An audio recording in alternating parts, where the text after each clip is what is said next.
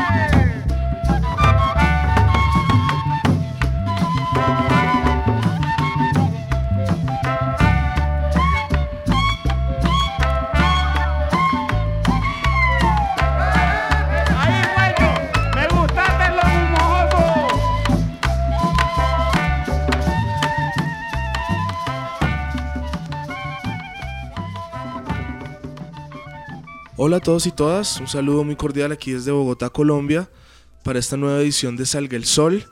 Hace un par de semanas que no hacía este programa y estoy muy contento pues de traerles en esta ocasión una nueva selección de música y que va a estar totalmente enfocada en un aspecto bien importante de la música tradicional de Colombia, eh, que se refiere a la música de gaitas y al ensamble de gaitas, que es eh, pues uno de los principales eh, referentes de la música costeña y que pues vamos a pasar a escuchar en eh, las voces y los sonidos de uno de sus más emblemáticos grupos que es el ensamble de los gaiteros de San Jacinto una banda de muchísima tradición y que ha dejado una gran y muy importante huella dentro de la música tradicional en el país. Ustedes de pronto que estén eh, desconectados de esta tradición colombiana se preguntarán pues cómo es un ensamble de gaita. Su nombre es un poco, digamos, engañoso, puesto que, no sé, lo primero que se le vendrá en mente a mucha gente es una gaita al estilo escocés o una gaita al estilo español o europeo en general.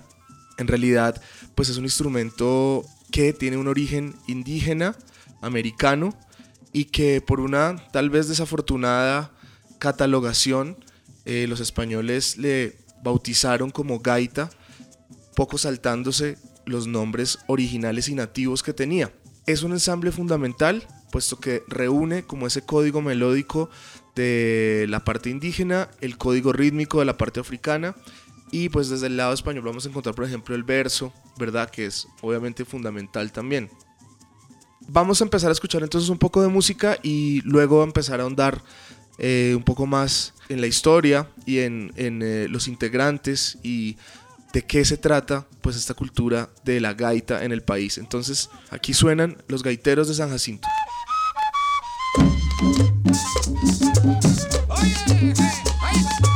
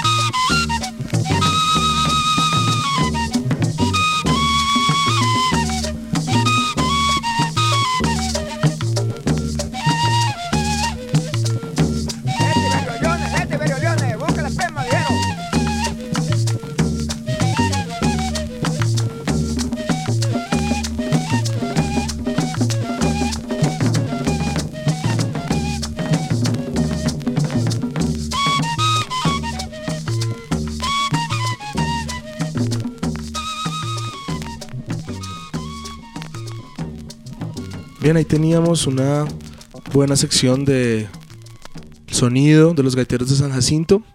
Eh, por supuesto, el nombre del grupo nos, nos dice bastante, nos habla pues de una población en eh, la región de Bolívar, en Colombia, que se llama San Jacinto y que es la cuna de este sonido San Jacintero. No quiere decir que la gaita esté presente solamente en San Jacinto, hay muchas otras poblaciones y prácticamente en todo el norte de la costa se va a encontrar detrás de este grupo hay unos personajes muy importantes que fueron los que le dieron pues como esa, esa personalidad a la banda y que lograron que su nombre trascendiera y se convirtiera en una agrupación reconocida no solamente en Colombia sino también en el, en el, en el mundo entero. Hoy en día los guitarros de San Jacinto son institución. Eh, hay que empezar a hablar de, digamos, de su figura, su líder, por decirlo así, que es Toño Fernández, un músico que tiene a su bien haber introducido letras en la música de gaitas que originalmente era una música instrumental. Tenemos que hablar entonces también del maestro gaitero, su voz líder, digámoslo desde el punto de vista instrumental, que fue Juan Lara, un músico impresionante que dejó pues esa escuela de gaita su hermano José Lara, que también hacía parte del ensamble tocando el tambor, y un cuarto elemento que fue Catalino Parra, que introdujo la tambora al ensamble. El grupo de ese cuarteto que acabo de mencionar ha evolucionado a través de las décadas y hoy en día creo que estamos en la cuarta generación de gaiteros de San Jacinto y es un grupo que continúa, digamos, como una marca registrada, digámoslo así, dentro de ese sonido colombiano. Bueno, sigamos con más música y pasemos a una nueva sección con un enfoque un poco curioso, histórico de la banda también Vamos a escuchar ahora unas grabaciones que creo yo son de las más tempranas que por lo menos tengo en mi colección. Siempre es un problema con las fechas porque los discos no tienen esa información tan clara, pero por el sonido creo que nos va a llevar hacia ese lado. El segundo tema de este bloque es una canción que se llama Juanita y tiene una curiosidad, es la participación, pues además que es muy audible, de Andrés Landero en El Llamador. Fíjense igualmente que en la primera canción, el golpe que dan los hombres, también se escucha la voz de Landero en los coros. El Landero por un periodo fue el llamador del grupo y pues habla mucho de esa relación que se mantuvo durante el tiempo entre ellos. Las otras dos canciones que escucharemos a continuación son unas canciones, digamos, en el formato puro del ensamble, sin bajo eléctrico ni contrabajo, que como ustedes se han dado cuenta ha sido eh, presente en las grabaciones anteriores. El formato obviamente tradicional no tendría ningún tipo de bajo, lo que permite como poder degustar muy bien esa gran filigrana melódica que hace la gaita y la tremenda maestría de Juan Lara, que en estas dos ocasiones nos muestra cómo se toca una gaita en su, en su máxima expresión. Sigamos entonces con más gaiteros y suena así.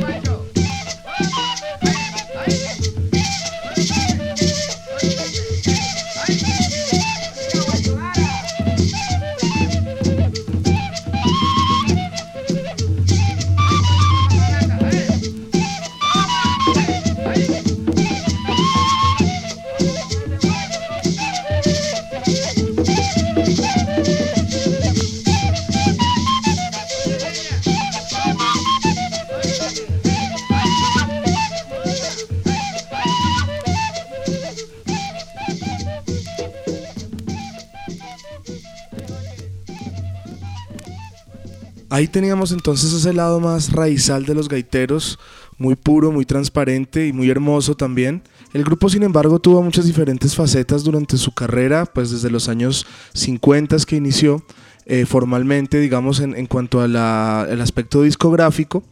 Y vamos a tener que ver que su relación con las casas disqueras también a veces se vio atravesada por eh, decisiones de directores artísticos y arreglistas que mm, creían en la necesidad como de, recargar o darle un poco más de mm, sofisticación a esta música pues como tan, tan, tan ancestral.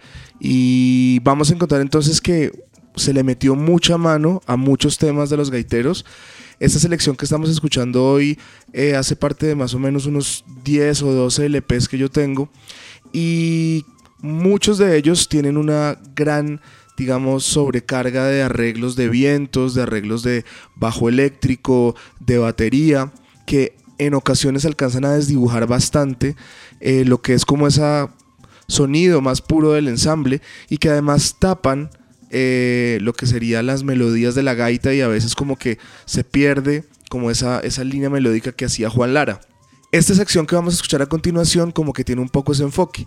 De todas formas, estos temas que siguen son bien poderosos. Vamos a escuchar eh, unos que vienen acompañados de vientos. Vamos a escuchar otra sección que viene acompañada de acordeón, que tengo entendido que lo hace José Vázquez en estas grabaciones. Para que escuchemos entonces un lado más fusionado, digamos, de también las grabaciones de los gaiteros. Aquí va.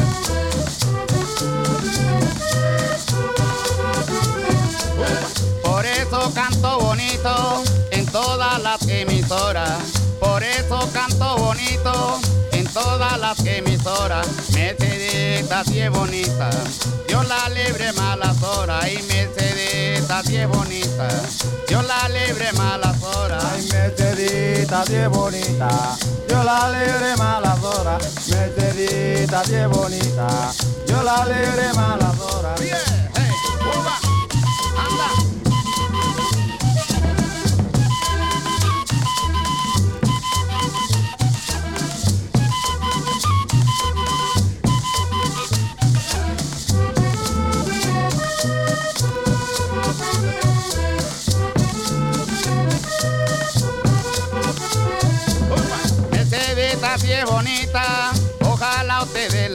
vieran. Ay, Mercedita, bien bonita, ojalá ustedes la vieran. Ella tiene dos mellitas, ella a la escuela la lleva. Ella tiene dos mellitas, ella a la escuela la lleva. Oye, ella tiene dos mellitas, ella a la escuela la lleva.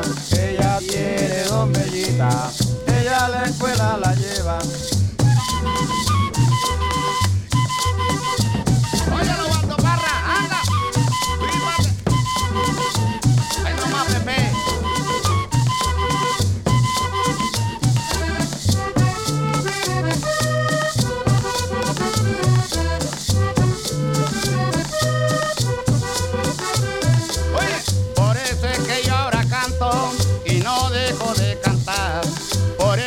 Yo ahora canto y no dejo de cantar. Yo conocí a Mercedita cuando estuve en Bogotá. Yo conocí a Mercedita cuando estuve en Bogotá. Oye, yo conocí a Mercedita cuando estuve en Bogotá. Yo conocí a Mercedita cuando estuve en Bogotá.